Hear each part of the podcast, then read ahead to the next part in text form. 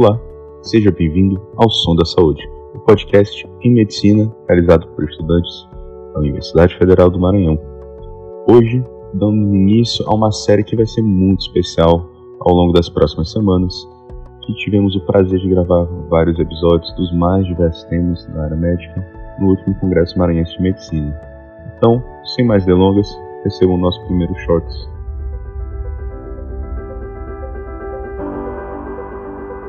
Hoje, conosco, o Dr. Yuri Nassar, contando um pouco de como foi a experiência lá no início de ser um dos fundadores, ser uma das pessoas responsáveis por tornar o que o Coimama é hoje. Então, Yuri, como foi fundar naquele momento Coimama e como é ver hoje o crescimento desse congresso que já vem na sua oitava edição?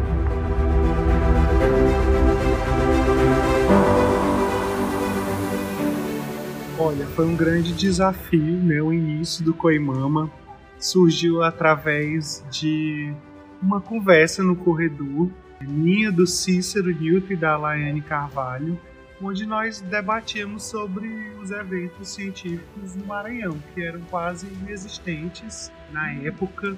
Existiam poucos eventos grandes, né? existiam mais encontros de liga e alguns eventos pontuais, cursos. E no estado vizinho, que é o Piauí, nós temos o Comap, né, que eu acho que já tem mais de 40 anos. E a gente dizia, meu Deus, como é que no Maranhão ainda não tem né, um evento desse nível?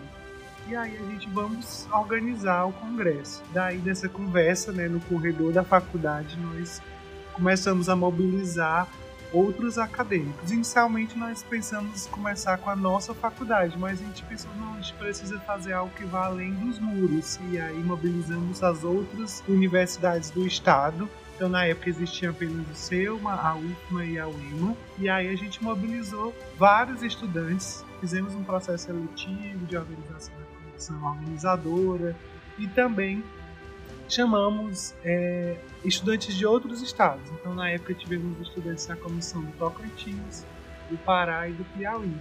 A nossa expectativa seria um evento pequeno, umas 500 pessoas, mas no fundo superou muitas nossas expectativas em relação ao evento. Um evento já desde o primeiro ano, um evento grande, com aproximadamente mil inscritos.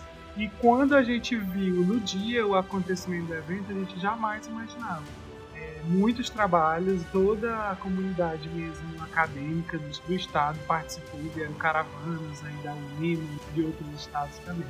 Isso a gente não tinha nenhum dinheiro para investir no Congresso, então foi a base de muito esforço. Nós inventamos todas as campanhas possíveis. Na faculdade vendíamos rifas, então eram rifas intermináveis, toda a comissão vendendo. De um real em um real nós conseguimos juntar 120 mil e pagar o primeiro congresso. Então foi algo que a gente conseguiu mesmo muito esforço, mobilização faltando assim 20 dias pro congresso, a gente, meu Deus, será que a gente vai conseguir pagar o que tá faltando? E graças a Deus, os patrocinadores começaram a acreditar na ideia, mas tudo isso é base de muitos nãos. A continuidade desse processo, né? Então foi um, um sucesso o primeiro Coimão, aconteceu no Rio Puti Hotel. E chegou a ideia: será que nós vamos conseguir prosseguir com isso? Algumas pessoas, né, o Cícero e a Laiane já estavam indo para o internato, já estavam em outras fases. Eles optaram que não iriam fazer parte do momento da continuidade. E aí juntamos né, novamente eu, Marcos Antônio, que hoje é coordenador do curso de medicina de Imperatriz, e a Rebeca Castelo Branco. E a gente se mobilizou, não, nós precisamos dar continuidade a esse grande evento. E aí nós não tínhamos deixado nenhuma reserva financeira, tudo tinha acabado no primeiro Coimama. A gente começou do zero novamente o segundo Coimama para não deixar morrer. E aí no segundo Coimama a gente começou a estruturar a forma de organização tanto do Coimama quanto da AEMA. Né? Então a gente delimitou um estatuto onde a pessoa poderia só participar dois anos da comissão da organizadora, tinha que ter o revezamento de presidências entre as faculdades e vice-presidentes para não ficar algo nem que fosse ligado a alguma instituição nem a alguma pessoa, para que ninguém dominasse o evento, para que esse evento ele se renovasse e desse oportunidade para outros estudantes participarem, né, e darem continuidade nesse processo. E o segundo Coemamo foram 1.200 inscritos, né, foi um sucesso também. Só deu continuidade, né? A gente passou o bastão depois com o André Salgado, né? na presença do terceiro Coimama. E aí estamos hoje na oitava edição, é, vendo um congresso né, que já tem um nome consolidado no estado, que incentiva né, a produção científica, os alunos estão apresentando trabalhos, então isso mobiliza o meio acadêmico dentro do Estado, que é algo que a gente precisa incentivar a pesquisa científica, participação em congressos, medicina baseada em evidências, pois a medicina tem sido afetada muito é, grandemente por diversas modas, modismos, mercantilismos que impactam em vidas. Então o Coimama ele tem o intuito de agregar com o meio acadêmico, você fazer um network e também valorizar o científico que hoje tem sido tanto depreciado pela sociedade e, inclusive, pelos médicos estudantes de medicina.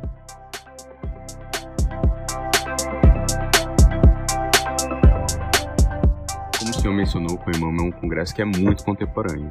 Hoje, na oitava edição, já temos debates sobre cirurgia robótica, temos, como o senhor mencionou, enfoque muito importante na medicina baseada em evidências e a gente vê essa atualização constante e consistente em todas as edições. Como é se desafiar a sempre se atualizar? Como é presidir um congresso, como é participar de um congresso que sempre está se atualizando aos temas mais contemporâneos da medicina?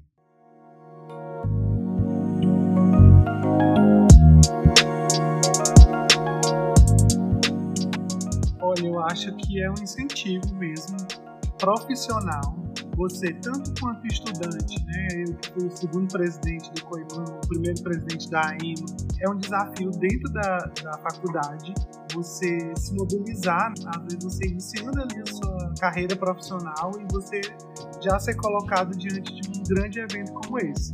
E enquanto hoje profissional, já formado, hematologista, você está se atualizando sempre, isso é importantíssimo principal fruto do nosso trabalho, que é atender bem os nossos pacientes, ofertar as melhores terapias possíveis, que tenham evidências científicas e principalmente não ferir nenhum princípio bioético, né, que é a não maleficência. A gente está sabendo muito bem o que a gente está prescrevendo, o que a gente está fazendo, quais aquelas condutas que são adequadas para aqueles pacientes, que não causem mais mal do que façam bem. Isso é o mais importante. Você se atualizar é você buscar o melhor para o seu paciente.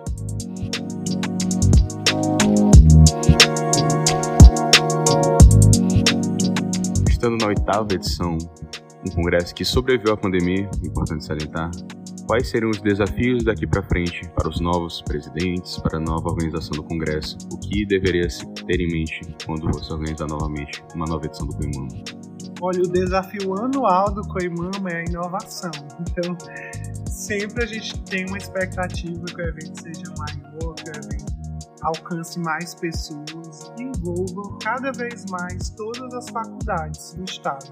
A gente não quer que seja algo segregado, mas sim que tenha uma inclusão de todos os acadêmicos de medicina do Estado, de outros estados. Então, acho que o principal desafio é inovar cada vez mais se manter no cronograma anual de eventos científicos do Estado. Então, o desafio é não cessar essa, esse tempo é, de realização do Congresso. Espero aí que continue por muitos e muitos anos essa edição anual do Congresso.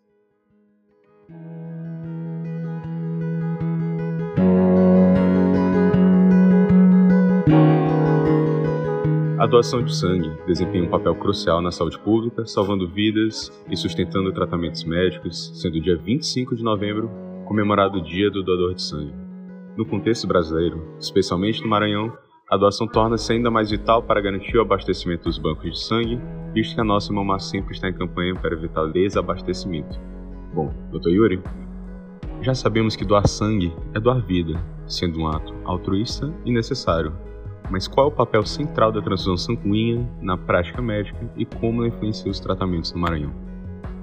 A transfusão sanguínea, quando bem indicada, né, ela está relacionada à salvar vidas em diversos contextos, né? desde emergências, urgências, contextos pré e pós-operatórios. Então, muitos pacientes necessitam dessa terapia que cada vez mais a gente tenta conscientizar tanto a população quanto a equipe médica, os profissionais de saúde do uso racional. Então, nós só devemos indicar uma transfusão quando realmente o nosso paciente precisar e nós não tivermos nenhuma outra medida para fazer para aquele paciente que impossibilite aí uma transfusão.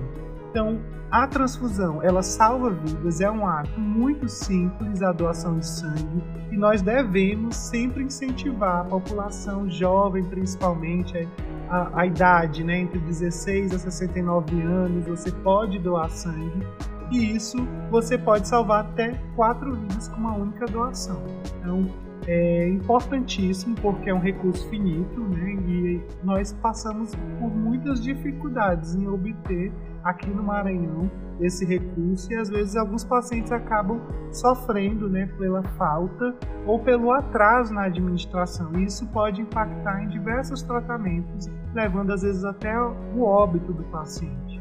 Então, doar sangue é um ato de amor altruísta e salva vidas. Né? Então, transfusão, quando bem indicada, ela salva vidas. Perfeito.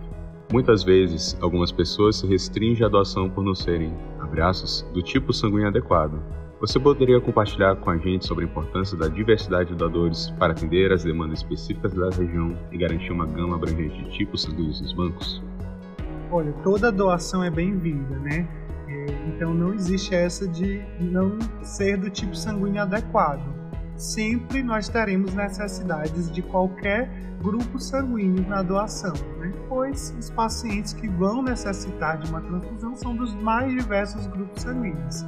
Existem mais de 300 famílias eritrocitárias, grupos eritrocitários, né? sendo que as mais conhecidas são a ABO e o RH, mas às vezes você tem até um sangue raro e nem sabe, né? Porque existem os outros fenótipos. Em algumas circunstâncias nós precisamos justamente desses outros fenótipos, e isso no Brasil acaba sendo um pouco mais difícil porque a população é muito miscigenada. Então existem muitos fenótipos procitários, né? E isso às vezes dificulta um pouco a, na escolha ou na seleção da melhor bolsa de sangue para aquele paciente que necessita. Então, você tem essa dúvida, saiba que é um mito. Você deve doar sim e alguém está precisando dessa sua doação para ser salva.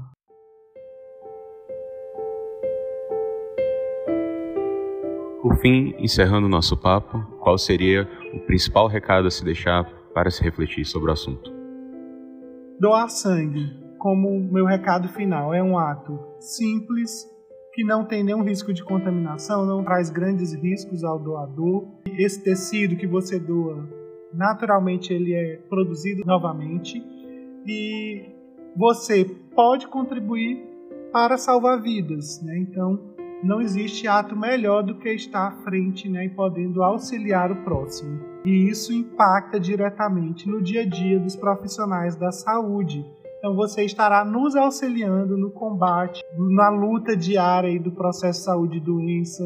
Então é muito importante que se você está entre 16 e 69 anos, tem mais de 50 quilos, está bem de saúde, procure o Hemocentro da sua cidade, faça sua doação e lembre-se de doar com frequência, pois nós precisamos muito. Ainda hoje, no nosso estado, muitos pacientes tem cirurgias atrasadas ou tem impacto no tratamento por falta de algum hemocomponente. Se você quiser também doar plaquetas, né, você pode ir direcionado no Hemocentro e fazer a sua doação de plaquetas, principalmente os homens, que é uma população específica que os hemocentros buscam muito para fazer essa doação específica de plaquetas é um dos hemocomponentes que a gente mais necessita, porque a duração, a validade é de 5 dias. Então, isso impacta muitas circunstâncias e problemas no dia a dia do banco de sangue, dos hospitais e diretamente na vida dos pacientes. Então, você pode salvar vidas, doe sangue, doe vida. Obrigado.